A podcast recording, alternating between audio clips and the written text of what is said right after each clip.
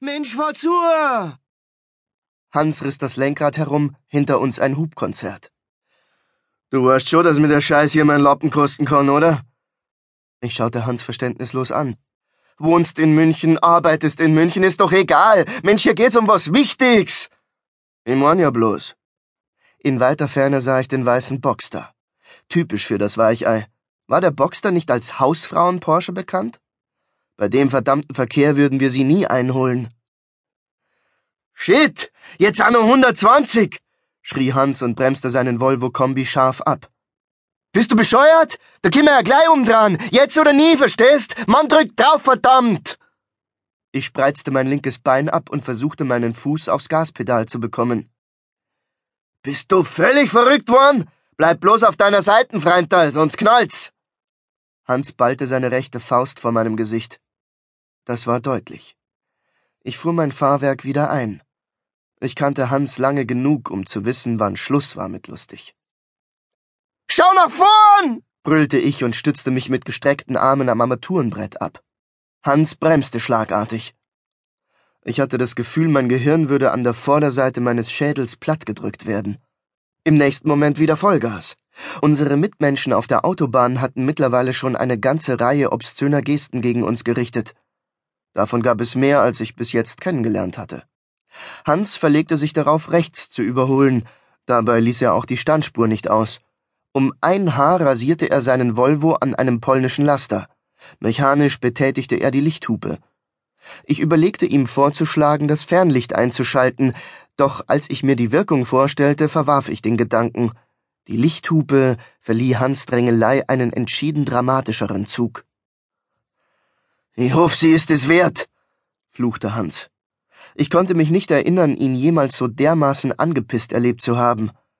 Immerhin tat sein Zustand seiner Fahrweise gut, so sah ich zu, ihn auf dem Level zu halten. Hätt's dir um Freien den einmal so bemühen sollen, dann wär's bestimmt noch da. Kerl, du bist einen Entenschiss davon entfernt, dass ich die hier und jetzt rausschmeiß. Dann kannst du zum Flughafen. Da vorne Sans! Mensch, jetzt drück drauf! Ich erkannte das Nummernschild. Und Anja auf dem Beifahrersitz. Vor uns zuckelte eine rote Schrottkarre mit 115 auf der linken Spur. 115 sind eine angenehme Reisegeschwindigkeit. Während ich Hans Profil musterte, kam ich zu der Überzeugung, dass er die Pfeife in dem Wagen vor uns am liebsten in eine andere Zeitzone gerammt hätte. Wir überholten rechts. Hey du Arsch, trampst du von der nackerten Weißwurst oder was? bellte er zu der Schlafmütze hinüber und zeigte ihr eine Mattscheibe. Vorlieber, der hört dich sowieso nicht, murrte ich. Hans wechselte auf die äußerste rechte Spur. Ist doch auch wahr, fuhr er zu schimpfen fort. Wenn ich eins hast, dann sind es solche verblödeten Oberlehrer, die meinen, sie müssten einen erziehen. Unversehens tauchte dicht hinter uns ein tiefer gelegter, aufgemotzter Kleinwagen auf.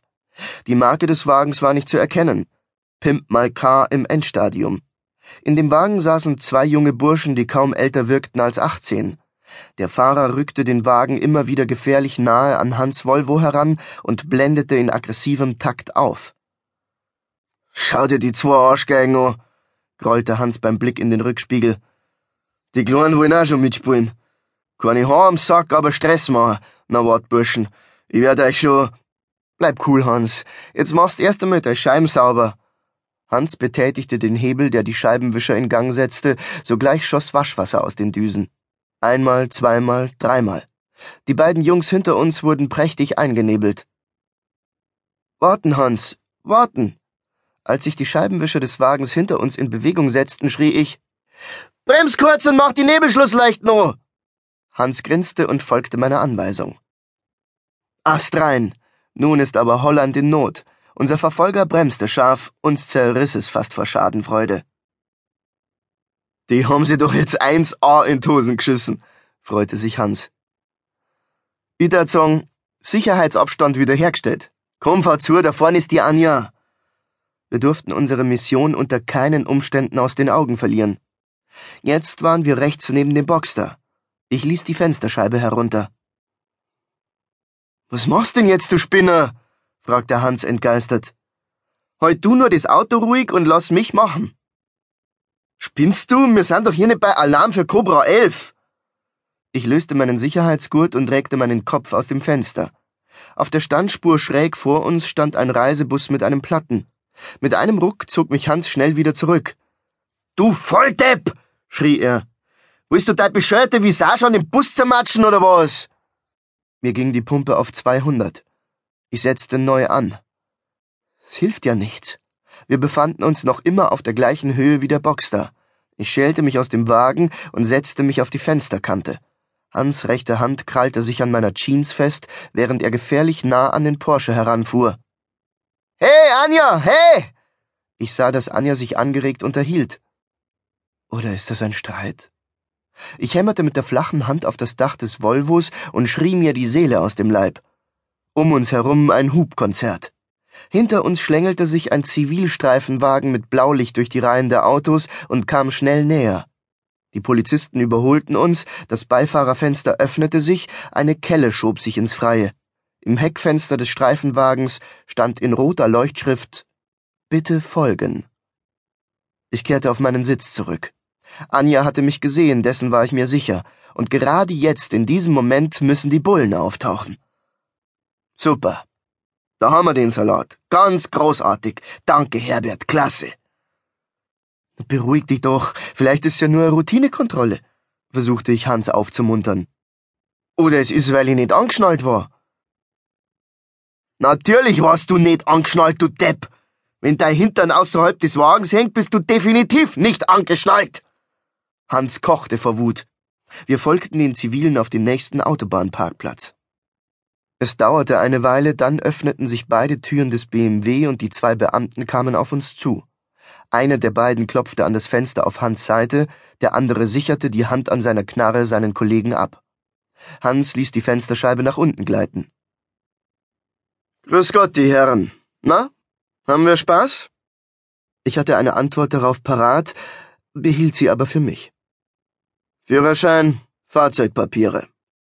Hans öffnete das Handschuhfach und kramte nach den Dokumenten, während er mir wütende Blicke zuwarf. Schließlich reichte er dem Polizisten die Papiere. Der Beamte musterte sie flüchtig und fragte Haben Sie in den letzten 24 Stunden Alkohol zu sich genommen? Hans verneinte. Gut, in dem Fall haben Sie ja bestimmt nichts gegen einen Alkoholtest einzuwenden. Bitte folgen Sie uns zu unserem Wagen. Hans öffnete die Tür und stieg aus. Der Polizist schaute zu mir herein und befahl Sie warten bitte hier im Fahrzeug. Verdammt, jetzt ist die Anja wahrscheinlich schon am Flughafen angekommen. Wir waren so nah dran. Ich schaute den beiden Zivilen und Hans nach. Einer der Polizisten öffnete den Kofferraum und holte den Alkomaten hervor. Ich sah, wie er ein neues Mundstück aufsetzte und Hans das Ding vor die Nase hielt. Was, wenn das jetzt die letzte Chance für mich gewesen ist, Anja zurückzugewinnen? Wenn sie am Ende genau das tut, was ihre Eltern von ihr erwarten? Wie hat es nur so weit kommen können?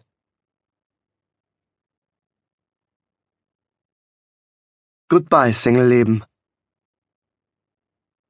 Fünf Jahre hatte ich in meiner Junggesellenhöhle gewohnt. Es war eine super Wohnung, 68 Quadratmeter nur für mich alleine, mit Dachschräge in zwei Zimmern. Ich dachte an die Einweihungsparty zurück. Nach dieser Nacht hatten die Nachbarn zwei Monate lang nicht mit mir geredet. Sie war toll gewesen, meine Wohnung, mein Reich, mit Blick in das Wohnzimmer einer alleinstehenden Frau, die den Tag stets leicht bekleidet mit Yoga begann.